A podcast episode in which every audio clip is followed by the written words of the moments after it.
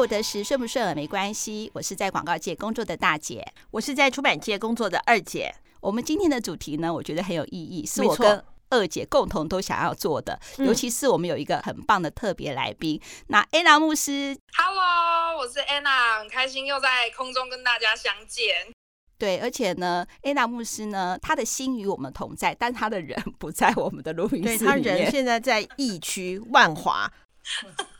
我不要说外华是疫区，全台都是疫区了。对啦，我这样真是不应该。好，那为什么提到这个呢？因为我们大家都知道是说五月中疫情爆发嘛，然后呢，政府就开始拼命的宣导，是说，而且还发各个的简讯告诉大家说，四月十五号到五月十二号，如果你在万华地区有在相关的时间出没的民众的话，就变成是说你要自我的呃叫自主健康管理，然后变得非常严重，大家也都知道了嘛。从那个时候，我们的疫情就爆开来了。最近又有一个新闻，就是说那个万华民众发现自己的健保卡已经被注记了，但是其实呢，我们的指挥中心并没有提前告诉这件事情，所以让万华的那个居民就觉得是说我们每个人都被标签化了，是那个病毒的代源者一样。你看，连我刚刚这样子讲，其实都是不对的。对，然后呢，虽然我们的指挥官陈时中有说说这些注记以后会把它消掉，但是我想问哈，问问我们现在正在听我们的听众好朋友，假设你是万华人的话，你心里会怎么想？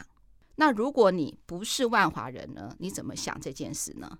如果我是万华人的话，我怕传染给别人，而不是第一个想到是说我得了这个呃病的时候，我应该要怎么办？嗯，我染疫了应该怎么办？我第一个反应就是说，天哪，那我所有经过的地方都有问题，那些人都会被我影响。我害怕的是这个，哎，原来我们大部分的台湾人，并不是担心说自己染疫以后的身体健康，是我对社会大众的影响有多大，我会被大家所的炮轰我，或跟我所有接触的人，我都害了对方，哎，那现在呢，我就要请教安娜牧师了。如果我们听众好朋友听过我们前面几集，我们有访问过安娜牧师，那时候安娜牧师是说他是住在松山机场附近嘛，对不对？安娜牧师。对。那照理说，我们觉得是说，哎，若安娜牧师住在松山机场附近的话，一定是在比如说民生社区啊，或松山区这里嘛。嗯。可是他却选择了万华区。我想请问一下，安娜牧师说，在一年前你选择在万华这个地区传播福音，你当初的想法跟你的看法，为什么这么做？因为我一直都对于比较弱势或者在贫穷状况的人们是比较有。兴趣的，就是讲有兴趣好像有点奇怪，没关系，年轻人的用语我们可以接受。对，我会想要做一点什么，因为我会觉得说，其实在，在呃，其实贫穷它是一个循环，就是当。你去观察社会状态的时候，你会发现，就是如果你的父母是贫穷的，其实你很有可能也会是贫穷。因为阶级复制几乎是不可避免的一个状状态。就是你要从你要有一个阶级的流动，其实是非常困难的。如果你现在就是在一个比较处于比较弱势的状态。那其实我觉得，在很多就是比如说开发中国家或者是已开发国家，其实都会有很多这样的状况，就是很有钱的人就是很有钱，但是很穷的人就会非常的穷。然后你有点甚至是不太知道为什么他们会这么穷。所以其实我在呃我自己在呃比如说追随信仰的过程，或者是说我在读大学的时候，我其实就是对于呃比较贫困的人还有。就是社会地位比较没有那么的高，或者是生活条件比较没有那么好的人，我是对他们是比较有想要去帮助他们，或者是说想要去改变，就是帮助他们改变他们的人生的这个想法。嗯，那我一刚开始不是觉得我可能会在台湾，我一刚开始会觉得说我可能会去到呃，比如说非洲，或者是呃，像欧洲也有一些就是呃，比如说战争的难民，或者是、嗯、呃。欧洲也有一些，就是像是他们是有点像是游牧民族的所谓的吉普赛人。嗯，那我原本是想要去就是国外去做这些事情。那但是一年前我在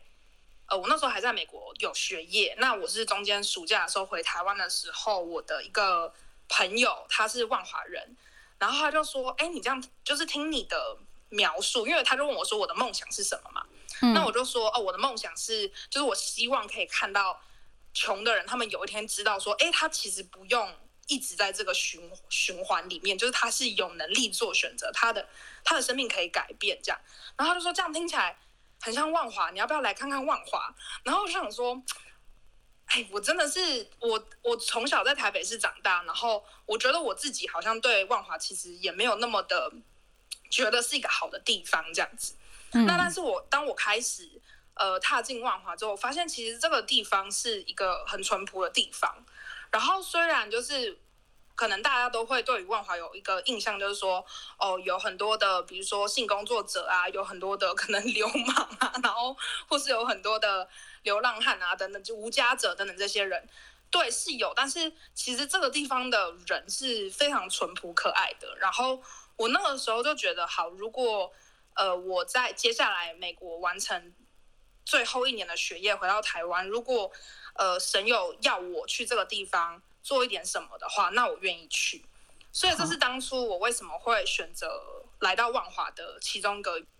原因，这样子。嗯嗯嗯。好，那我大姐先问哈，从你的那个呃起心动念的时候，我有三个疑问，因为一般人都会说，嗯、都会这么觉得，是说等我有能力了以后，我一定可以帮助很多的人。嗯。那我直接不讳言的讲啦，今天我要开一家店，我把。教会很抱歉，我会把它想成是一家店好了哈。我一定要找一个比较有能力，或是我比较会成功的地方嘛。你年纪这么小，二十几岁，然后呢，呃，说难听点，就是也不是说家财万贯的子弟，好。然后呢，如果说去国外的话，我觉得说可能还会有一些国外的教会的力量支持你，因为在国外嘛。可是你这你来那个万华地区是靠着你。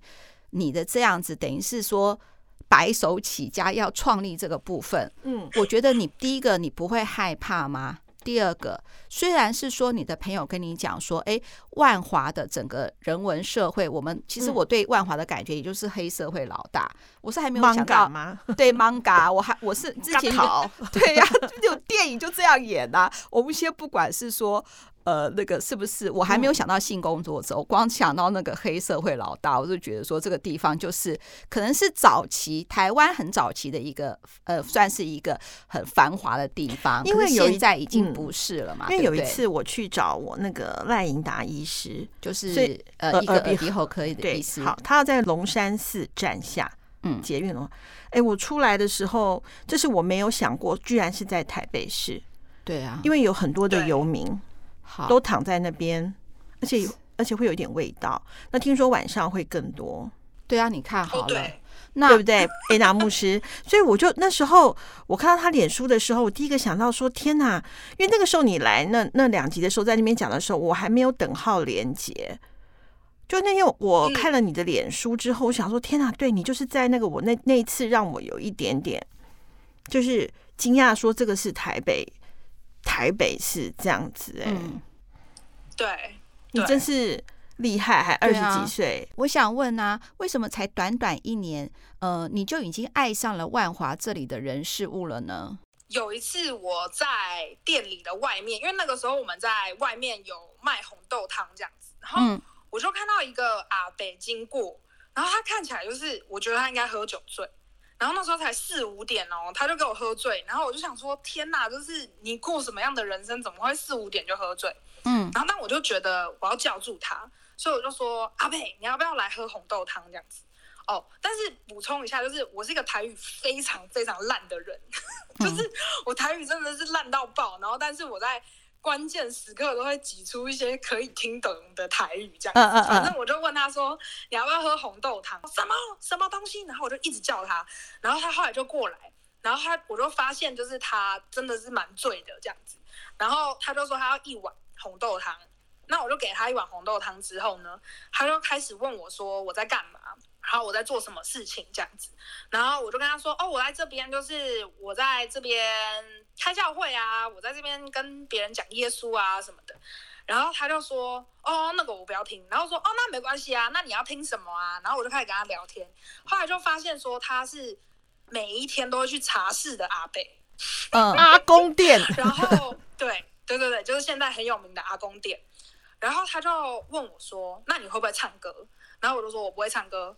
然后他就说：“你从美国回来还不会唱歌？”反正我就在跟他抬杠。然后他后来就在那边唱大唱歌，这样就是这整个整件事情都非常 非常的荒谬，就是我居然卖了红豆汤给一个去打工店的阿伯这样子。然后呢？然后呢？他就他就一直问我说：“我要我会不会唱歌？”这样，然后我就是跟他说：“我不会唱歌，因为我也 我我就是不会唱歌。”这样。后来他临走前，他就问我说：“他就跟我说，你是不是很有钱，你才什么都不会？” 然后我跟他说：“不会啊，我会啊，我会一件事情。”他说：“那你跟我说你会什么？”我说：“我会跟人家讲耶稣。”然后那个阿北就跑走了，他就逃跑了。我觉得 安娜真的很不容易，真的很勇敢，嗯、真的。我觉得你对于人与人之间的关系，你总是敞开心、欸，哎，嗯，我就觉得他很孤单啊，嗯。然后他后来就跟我说，他每天去阿公店，就是因为他就自己一个人住，所以他也不知道要干嘛。所以他去阿公店只是找一个说话的对象，对，所以他会愿意跟你喝合豆汤，找人讲话，或者找人唱歌，或者是可能他的朋友都在阿公店。嗯，就是因为有不同的阿公嘛，这样，嗯，对啊，然后我就问他，我就有问他说他家人在哪里，然后他也没有跟我讲，但他就是说，反正我就是要去那里，因为我就是我就一个人住这样，对啊。嗯，那我们再回到我前面第一个问你的，就是没有家财万贯，好，第二个的话呢，又选择一个感觉是台北市最难经营的地方。就算有人这样子跟你建议了，说他们需要帮助，那还是要勇气呀。因为你在国外的话，我觉得啦，一定是还是有很多国外国外有些教会力量的支撑嘛。我觉得，那如果是在台湾的话，你怎么做？如果你跟别人讲说我要去帮助，就是呃，比如说非洲的小朋友，或者是叙利亚的难民，好了，大家好像对于这个 topic 会，就是对于这个主题会比较觉得，嗯，就是好像。可以理解，这样也比较好募款，就是，而且感觉上我讲句比较过分的话，感觉好像比较高尚。对，哇，我赞助这样的一个活动，好像自己的灵魂就高尚了起来。对，可是真正在你家隔壁的呢，嗯、你就很嫌弃。对对，你会很嫌弃。真的，我觉得二姐就点出人性比较黑暗面啊。对，所以安娜，我说你都不怕？是，我五十几岁我都怕了。Uh, 你那天也不是怕，就是觉得，哦，怎么会这样子？好，一年前不怕。也经营了一年了，好，现在刚才如同大姐讲的，现在发生疫情，而且疫情爆发地就是在万华，大家对万华避之唯恐不及的时候，那你怎么样看待？你看到了什么事情？我们好想听哦。呃，我先讲怕不怕，还有勇不勇敢好，因为我真的不是一个有很多资源的人。然后怎么讲呢？就像我们刚刚提到，就是如果今天我说我要去非洲。帮助呃非洲的小孩，然后或者是他们的内战的难民，然后或者是我要去帮欧洲帮助叙利亚的难民，就是可能我募款也会更顺利。那我们身边的人呢？第一次真的就是在路上看到那些人的时候，会不会就是可能躺在万华车站的朋友们的时候，会不会觉得害怕？我好像一直都还好、因为我就会觉得说，他们一定有故事，就是一定有一些事情发生在他们身上，让他们没有别的选择，所以他们在那里。然后他们看起来也不是没有管理的，所以我们对于他们的生活形态如果没有太多的了解，其实那个就是会让我们有一个可能有一个偏见，或者是有一个。歧视的产生，我觉得我完全可以理解，因为我记得我有一次去台中火车站，还是呃对，台中火车站，然后我出台中火车站的时候，我也有点吓到，因为我以为我在国外，因为那边很多就是东南亚的移工朋友，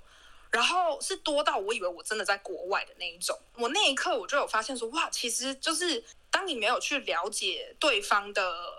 故事或对方的生活形态的时候，真的会很容易就会觉得说，我我我不知道我是不是安全的这样子，嗯，对。然后我是目前还没有遇到就是想要来伤害我的人或者什么，就是大家都是就是相安无事的状态，嗯嗯。但是有没有很震撼的时刻？其实有。康定路是一条很长的路，但是它有一段也是非常长的距离。嗯、其实呃，骑楼底下都会站着一些呃女生，我。从小在台北市长大，我一直都知道这个附近可能会有这样子的状况，但是我从来没有亲眼看过。真的吗？然后我记得我，对我我没有亲眼看过，因为我小时候好像就有点怕这个地区，所以我就会跟我爸妈讲说我不太敢来。然后虽然我爸妈就会，因为我爸很爱吃美食，那其实万华有非常多的美食，真的很多。嗯，所以 他小时候就会想要带我们来吃东西，可是我就会跟他讲说，我不太，我小时候的时候就觉得有这边有点可怕。这样，快转到我刚刚讲的，就是说我第一次看到那些站在骑楼下的女生的时候，我觉得我没有办法忘记那种震撼，就是哇，就是我没有办法想象，如果我的人生跟他们一样，我会我会有什么样的感受。呃，或者是就是躺在万华车站外面的一，就是女生好了，就是我没有办法想象，如果女生是一个无家者，然后她是过着什么样的生活，她有没有可能被性骚扰，她有没有可能就是在她的生活的每一天都在一个很危险的状态，只是我们不知道。哎，不过对啊，哎，老牧师，不好意思，我打断你一下，你讲到女生无家者，哎，我突然好想到我，我想那一天的场景里头。好像我的游民里面没看女生的比例，好像是比较少的耶，大部分都是男生，对，对不对？呃，比例上面男生会比较多。那其实呃，有一些人他们也不是，他们也不是真的有名。有一些人就是因为其实万华的老年人口非常的高，嗯，所以他们有一些是就是他们会在，比如说他们就会在公园里面下棋，嗯。因为他们就是需要，他们也需要一些社交嘛，是真的也有有一些无家者，然后他们就是真的就是会需要地方睡觉这样子，嗯、通常都是以男性的比例比较高这样子。嗯嗯，不过下棋跟游民还是看得出来啦，下棋的老老先生、老太太看得出来，对，看得出来，是真的在这边附近生活的，嗯、其实大家看得出来。那有一些无家者，甚至是他其实也很，就是他其实也是，他也不是真的就是没有工作，他其实就是。比如说他就是打零工哦，oh. 那像他如果是打零工的话，他就是领一天的薪水嘛，那他也不一定就是会常常住在家里。Oh, oh, oh. 那你叫他去租一个房子，以台北市现在的房价跟他的零工的薪水，其实我觉得是不，是他他没有办法住在一个地方的状态。没错。对对对，我当然我不是专家啦，就是我觉得我我以就是一个就是在地人，我可能就是一个很嫩的状态，或者是一个局外人状态，因为毕竟我在这个地区也才就是一年多而已。但是我看到蛮多呃无家者，他们其实大部分都是有大大部分看起来都是，比如说他们就是真的是做工的人，或者他们就在等工，然后。还有一部分的人，他们可能就是精神上面真的有疾病，所以他们真的没有办法自理。那我想请教一下，说，嗯，当地的居民有去教会吗？有新的吗？还是你们都居民居民有来我的教会吗？对，有一些，但是呃，因为我的我在这边的时间还没有到很长，所以我如果真的要去接触那些人的话，其实还是有一些难度的，就是我需要去呃连。就是跟等于是说跟在地的一些机构去做连接，因为其实都有很多的机构在做这些的事情。嗯艾拉牧师，我知道，呃，我知道是说台北市还是有很多一些社福的机构或者是一个社工的团体都会做这样子，比如说照顾这些可能一些呃流民或者是流离失所的一些人这样子。那我是想说，你要不要介绍一下你在那个呃万华的艋舺大道开的这家店，叫做那个福喜商行？好，就是我们当初来到万华的时候，我们是想说，好，我们可以怎么样比较实际上的去改变这个社区？那其实我们在的地点是在呃蒙甲大道的附近，嗯，所以是它不是它没有那么靠近龙山寺，嗯，但是它离龙山寺也没有到那么远，就是一个适当距离，嗯，对，然后。我们那个时候，我跟我的朋友的讨论的结果就是，好，我们要有一间教会，但是我们也想开一间店，因为我们觉得如果呃可以，应该说我们觉得商业是最直接可以改变一个地区的氛围的方式。嗯，所以如果今然后其实万华没有什么很亮的店，嗯，就是至少在现在慢慢有越来越多啦，但是那个时候我们开的时候，我们的附近。亮亮的店应该就是我们最亮，就是每次灯就是直接给它全部开下去的那一种，这样。哦，就是说你们那条街道其实是没有什么店面，嗯、所以是很暗的。当然最近可能就是一年多了，可能有有一些新的店，但是刚开始你们经营这个那个你们那条街道的时候是只有你们这家店，所以你们就把它店开得很亮，感觉是有一个光明的地方这样子。对，一方面也是我们觉得，因为圣经上有讲说，就是你要你们要成为世界上面的光嘛。然后当然是说，我们这条街上面也是有很多其他的小店啦。嗯，只是说以年轻人开店的角度来，我们应该是就是这一条街上面就是最年轻的人在这边开店。嗯，那其实我们开店中间也有很多很多的事情发生，然后会觉得说啊，我们是不是真的要继续支撑下去这样？可是我们。也是收到很多就是社区的居民给我们回馈，就是说很感谢我们在这边开一个甜点店啊，然后我们现在有慢慢要在做餐这样子，然后所以你们是甜点店是不是？对，一刚开始是甜点店嘛，就是吃冰啊，吃红豆汤啊，然后现在是有增加咸食的部分。嗯嗯嗯嗯嗯。对，那教会在这个当中担任的角色其实蛮特别的，因为我们就是想说，好，那我们用电来接触居民，那我们跟他们建立关系之后，就是顺便跟他们聊福音嘛。然后，其实我会觉得这间店某程度很像是教会第一个就是传福音的行动，就是我们第一个行动就是以开店的方式去改变这个地方的氛围，改变这个地方的气氛，就是。我们让这附近的居民会有一个地方是我想要约我朋友来的，嗯，就是我不知道，因为就像刚刚我们谈的嘛，就是可能万华地这个地区大家会说啊有点害怕，或者是啊怎么会这样，就是有点震撼，所以其实我们也会希望说，哎，那如果我们今天我们的店就是做的非常的干净，然后就是可能不一样，给居民看的感觉是不一样的，然后他们进来他们会想要带他们的朋友。来我们店里吃饭，就跟他们说：“哎、这是我家附近开的新店。其实那个东西某程度也是帮助当地的居民，让当就是让他们更认同这个地方。就是哦，我家附近有一个店，然后也是不错的。然后他不就是我家附近不会再只是只是你想到的那个样子，就是他有一个新的东西。也许我可以就是赚很多钱再来做我想要做的事情。可是呃。”就是有没有可能，就是我现在先梦想，然后先做一个梦，然后这个梦是不受任何的现实生活的任何的条件限制的。就是那那个梦会长什么样子？就是我很常这样子问我自己，就是如果今天没有任何的限制，没有金钱的限制，没有时空的限制，然后我要做一个梦，这个梦想它应该会长什么样子？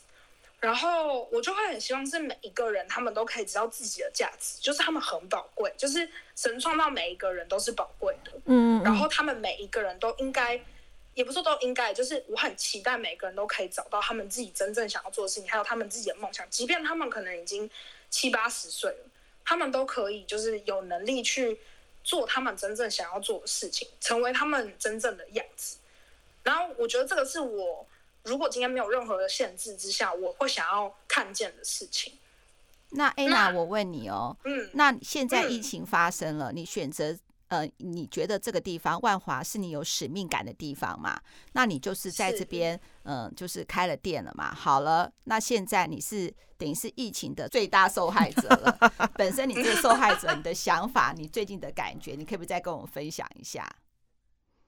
我其实因为我加入一个我是万华人社团嘛，然后大家其实，在里面刚开始都会很不舒服，就会觉得说，为什么大家会觉得就是这是万华造成的等等的。可是其实以我的角度来，有点像是我觉得这件事情发生我不太意外的原因，是因为本来在重大的事件或者重大创伤，或者是说有重大灾难的时候，社会比较底层的人就是会首当其冲的成为就是最。被影响的那一群人，因为第一个他们平常的资源就已经没有很多了，再来就是可能他们的环境、卫生条件、习惯等等这些东西，其实都不是，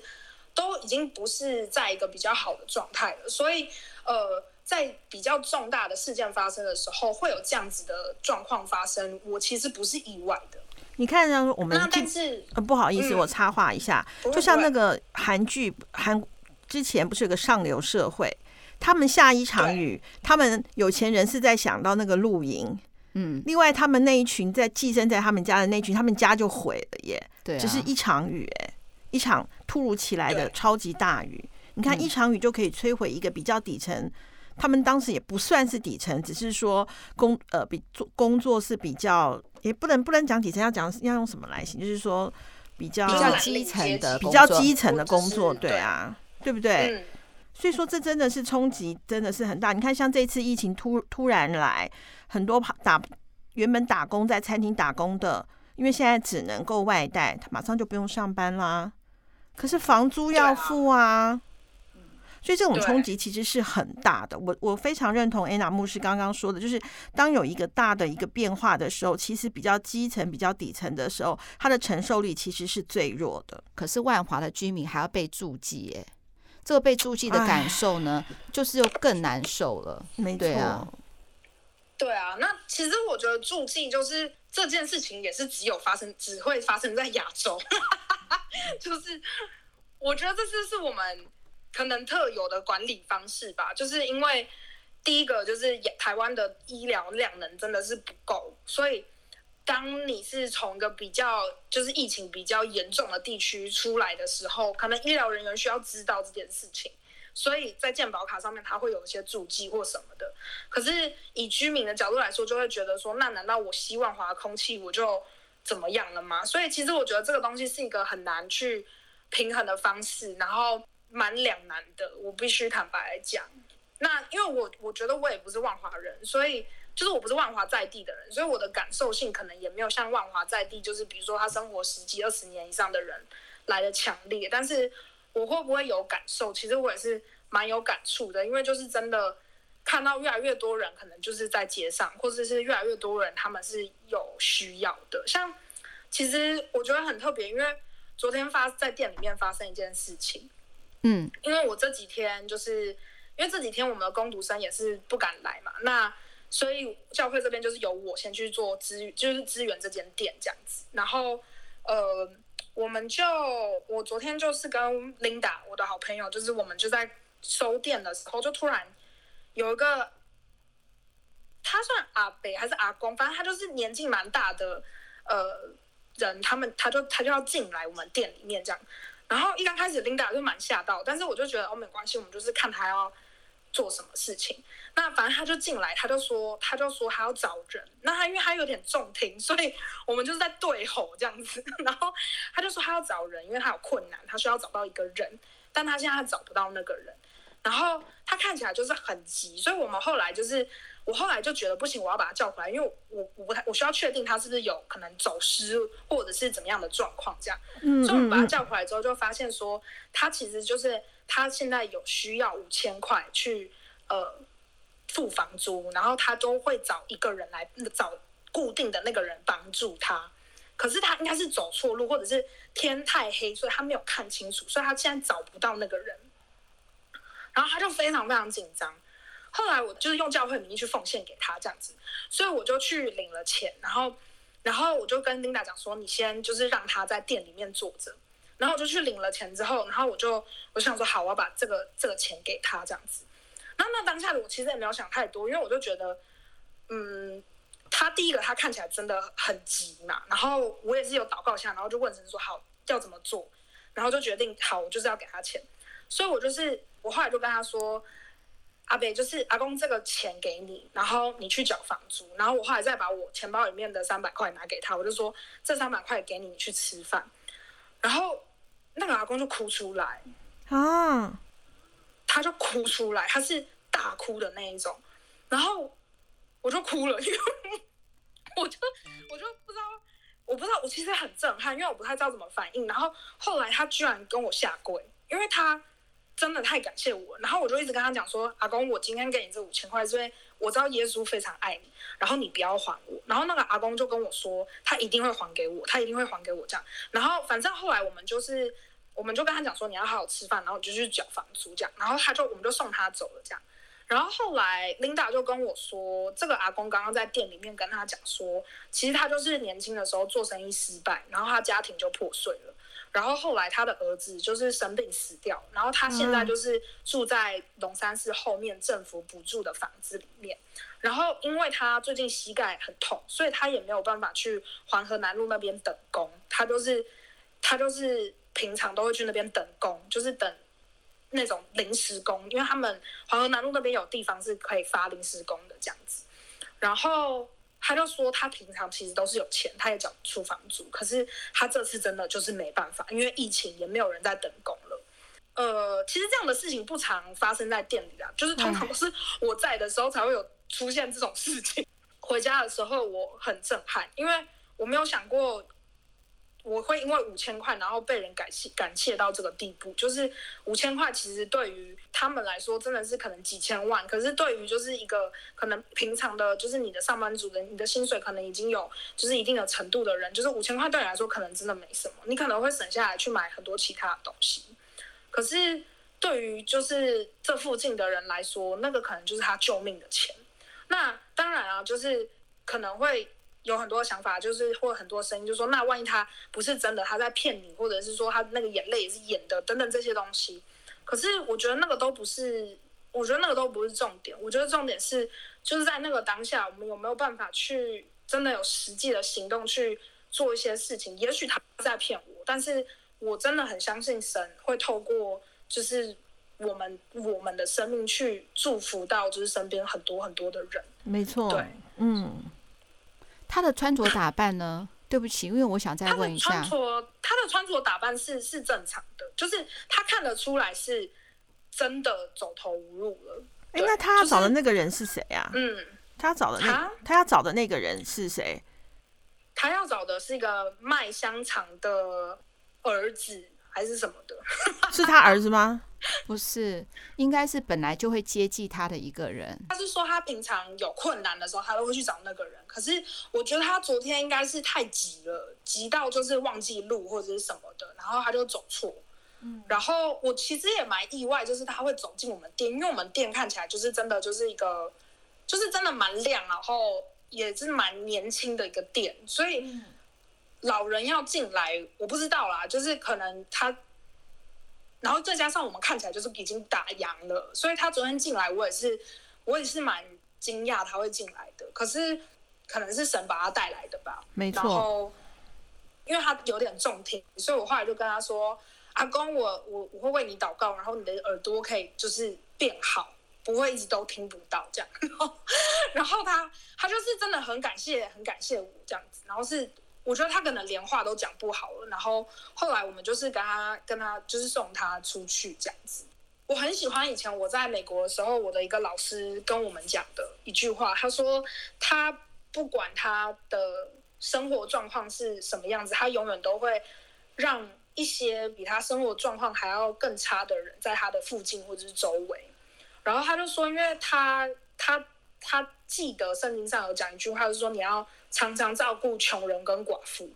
就是那个东西跟你的生活状态，还有你拥有多少，其实没有什么关系。我不知道怎么说、欸，哎，我觉得应该是这样子讲啊。就是、你如果看到这些人能能够有你的恻隐之心的话，你会更知道你现在有多幸福。你会知道你手边拥有的更多，而且我觉得，你看，从那个什么小小二十几岁的安娜牧师，那个我们不知道的那位香肠店的老板，会为我们的等于是说的身边的人，而且是毫无血缘关系，连什么关系都称不上的一个路人甲，你都能够付出你的。那个真心跟伸出你的援手，我觉得真的很不容易耶。所以我突然觉得又感动，又觉得我们台湾好棒，你说对不对？没错，没错。嗯，这段防疫期间呢，不要说万华人，所有的人心中都觉得很焦虑，然后生活作息也大乱，所以才会有一些不确定、茫然或是心生怨言的情绪产生。我们怎么样跟自己内心喊话呢？我们怎样像你一样可以强大自己的内心呢？我觉得其实我们可以花一点时间来感谢，因为我们的生命其实很少有这样的时候，会是你需要停下来，你需要慢下你的脚步，或者是你需要重新的调整你的作息的。然后我真的真的觉得，当你静下心来，然后你先把你所焦虑跟忧虑的事情放一边，然后开始去感谢你生命当中所发生的事情，我觉得有很多的事情会开始改变。比如说，就是其实你有房子住这件事情是一件非常值得感谢的事。对，然后或是你有、嗯、你有你居然不用为下一餐而担忧，就是你其实是有能力让自己吃饱的。然后你的家人或者是你你身边的人其实非常爱你，然后你是有支持系统的。其实这件事情都是非常非常值得感谢跟非常值得去感恩的。那当我们就是把我们的心放在一个很感恩的位置的时候，其实有很多的焦虑，它自然而然就会消失。因为现在大家不是不是就是担心你会得病吗？嗯，对啊，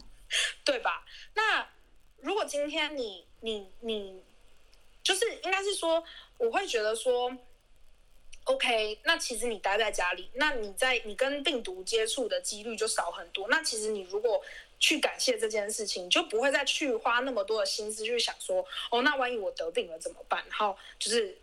想东想西这样子。对啊，你至少还有一个家。包括就是台湾的物资很充足，你其实不管怎么样，你都买得到菜。这件事情其实也很值得感谢。没错，不管怎么样，你都买得到卫生纸，这件事情也很值得感谢。没错，没错，它不是。就是以目前台湾的状态，我们其实不会是一个措手不及的状况。疫情虽然很严峻，但是我们是晚整个世界一年才爆发，所以该研发出来的疫苗也真的都研发出来，都差不多。就是我们其实是还是是在一个比较有资源的状态去去面对这次的疫情。所以我觉得我会想要跟大家说，就是当我们有一个感谢的心，我觉得是非常非常重要的。然后再来就是真的少看一些会。让你很生气的新闻，或者是你知道他在制造对立的一些新闻节目，因为我觉得在这段时间里面，你都已经要待在家了，其实你不如花时间好好的跟你的家人有一个互动，或者是哎，你其实很久没有跟你的爸妈吃一顿饭，那就趁这个时间就跟他们吃饭，就是他他是一个很好的时间，让你跟你的家人可以有一些互动的。的时间，然后或者是说，就是你可以更多的去内省你的内心的感受，就是它是让你有一个空闲的时间去做这些事情。那与其你去看那些会让你很生气的新闻，或者会让你很不舒服的资讯，那你不如花多一点时间来让你自己的内心的情绪啊状态感受更健康之余，然后跟你家人的关系变得更好。我觉得好棒哦！嗯嗯嗯，我要学习那个嗯，安娜牧师的那个生活观呢，还有他的那个正面乐观的一个想法。我们要感谢，就像二姐常常讲的，我也常常讲的，就是我们要看自己拥有的，嗯，不要觉得自己拥有都理所当然，嗯。真的，那我真的哈，我觉得我们今天做这集很有意义耶。我希望疫情快点结束，没错，让我可以看到安娜牧师，然后呢，让我们的听众呢能够呢跟我们大家一起成长。有了安娜牧师，我们会天天都开心。没错，没错。好，那在五月二十八号呢，台北市市长柯文哲也召开了记者会，表示是说，万华地区呢在自动自发的封城之下，疫情已经趋于稳定了。那我相信呢，未来就会如同安娜牧师在他的 Facebook 上写的，等到这次危机结束，我们一定要去万华玩一玩，有很多美食，我们还可以去呃那个安娜牧师所开的福启商行坐一坐。饿不得十，顺不顺耳没关系，拜拜，拜拜，拜拜。